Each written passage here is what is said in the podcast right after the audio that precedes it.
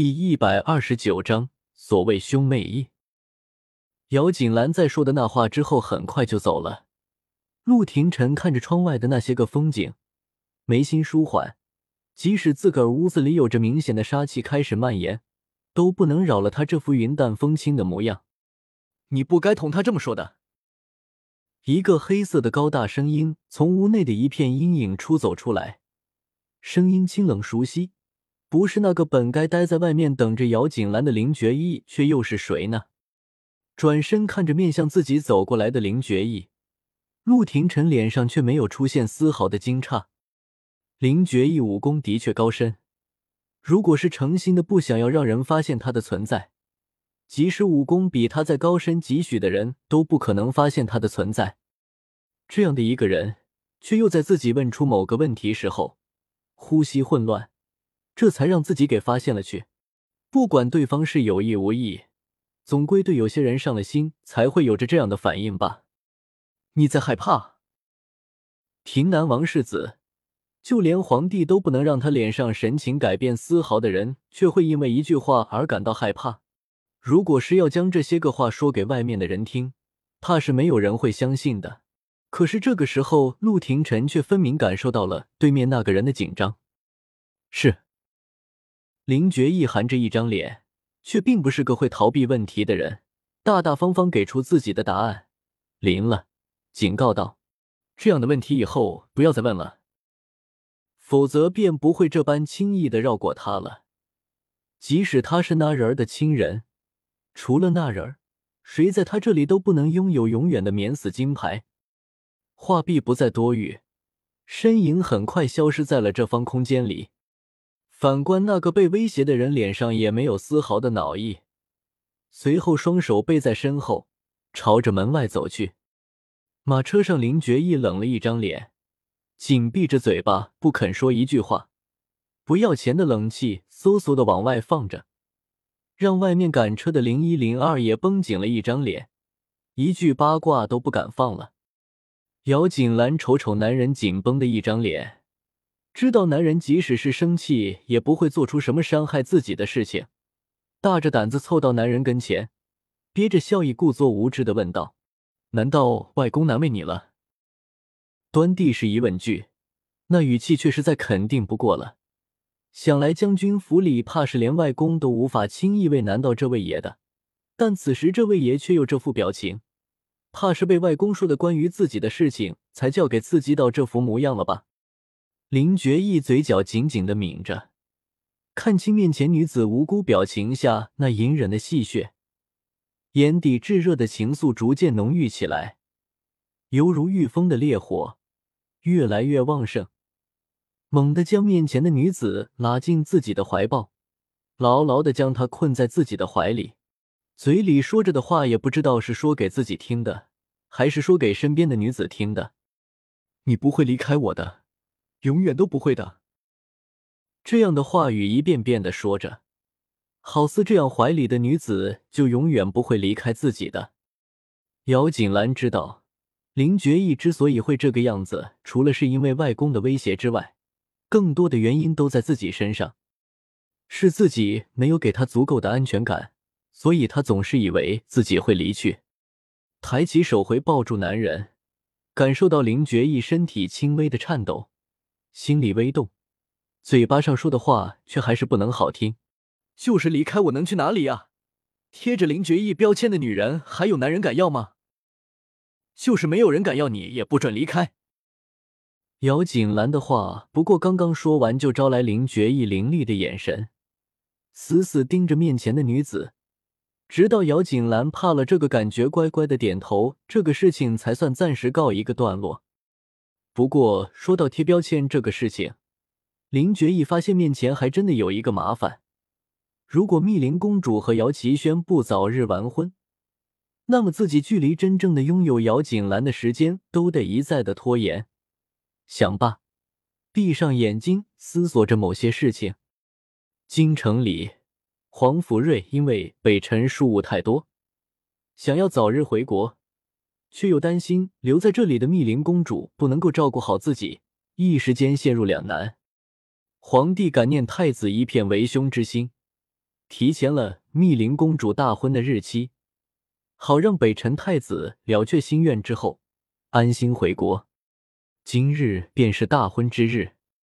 姚锦兰不过刚刚痊愈，这天也早早的回来了，与林觉义一道坐着马车到了国公府的门前，借着林觉义递过来的手下的马车，也不去管那些来贺喜的客人有着什么样的想法，径直朝着后院去了。后花园里，比那些鲜花都要娇美的是各家各院来的小姐，一个个打扮的光鲜亮丽。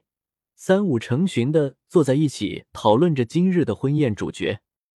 即使发生了那样的事情，到底密林是北辰的公主，为了全北辰国的面子，也不能叫她真的做了妾。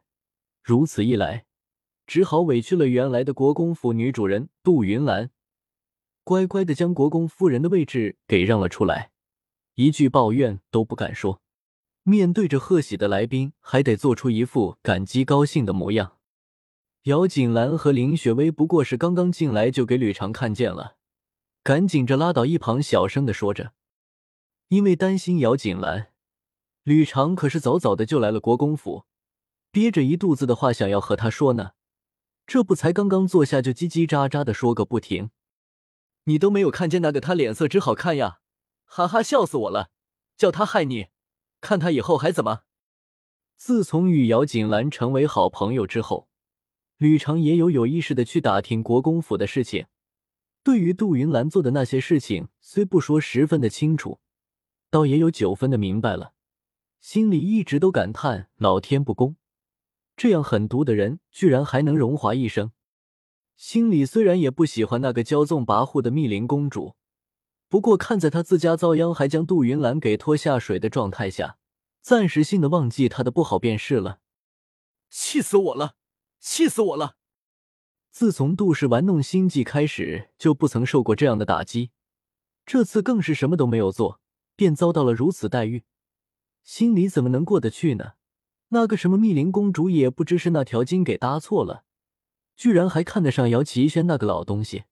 竟然还不知廉耻的早早与人有了苟且，白瞎了公主这高贵的身份。说着也就这么说了出来。姚希韵已经不是一次听杜云兰这么说了。刚刚开始的时候还因为自己牵累了杜云兰而心里感到愧疚，可是听得久了，那点子愧疚早就用光了，不在意的安慰道：“事情已经如此了，母亲再说的这些又有什么用呢？”杜云兰心里有气没地儿发，心里正是难受的时候，却不料女儿居然面对她的境况居然如此冷情，心里不高兴，正准备说上两句，不料另一道声音的传来，却彻底的让她冷了心。如果不是他的撮合，密林公主怎么会跟父亲有了收尾？母亲又何至于正式变妾室？我又何至于从嫡子变庶子呢？欧阳玉意虽然着意让人将那天的事情各压下来，不过却又怎么瞒得过那些有心人呢？六皇子对京城发生的大小事情都非常的关心，又怎么会放过这么一件天大的事情呢？正好这个事情与姚国公府有牵连，派了姚希玄去查，刚刚才将事情给查清楚呢。姚希玄起先还以为这个不过是姚锦兰在算计，打压母亲。正想着能够用什么方法与他和解，如果能将他以及他身后林觉义那尊大神给拉到六皇子阵营的话，那么自己在六皇子面前可算是立下了不世奇功。所以，当真正的将事情给查清楚的时候，姚希玄都不敢相信自己听到的，再三的询问着那个探查的人，确信无误的时候，憋了一肚子的怒火，朝着内院走来。这次的事情太大，即使是看着儿子的到来，也没有令杜云兰眉间的皱眉减轻一两分，眉头反而皱得更紧了。抬头疑惑的看着在身旁站定的姚希韵，道：“你刚刚说的是怎么回事儿？这个事情怎么会和你妹妹扯上关系呢？我不是告诉过你，暂时不要和姚锦兰作对，更加不要私下里去算计她的吗？为什么总是不听呢？”现在这个就是你千方百计算计的来的结果，母亲成为了妾室，我们成为了庶子庶女，而林觉义更加的在乎姚锦兰，甚至主动将婚期提前。你不要说了！姚希韵痛苦的大吼着，却不能阻止姚希璇继续出口的话。不过回来几日，姚希玄就已经将姚希韵心里那点子期望给知道的一清二楚。之前还为妹妹注定的求而不得而怜惜几分，现下却叫他自个儿给磨光了，自然是对着他的痛脚一踩再踩。就凭着你那点子小聪明，还想要取代姚锦兰在林世子心中的位置，你这辈子怕是做梦都不可能的。我叫你不要说了！姚希韵疾步上前，食指紧扣着姚希玄的双臂，不停的嘶吼着：“如果不是姚锦兰那个贱人在世子面前说了我的坏话，他怎么会看不到我的好呢？所以我为什么不能这么做呢？相信如果我不这么做的话，那么我和他就永远都没有机会了。难道要靠你吗？靠你这个看着自己的妹妹给关在祠堂里都不会有着一丝着急的哥哥？”靠着你这个对着外人好都不会对自己妹妹好的哥哥，靠着你这个一心里只想着自己前途的哥哥，我都和你说过了，到了救你的时机，自然会将你从那个地方给救出来的。过早的出来，对你不会有任何好处的，是不会对你有任何好处吧？姚希韵冷声说着，看着姚希璇的目光里充满了奚落。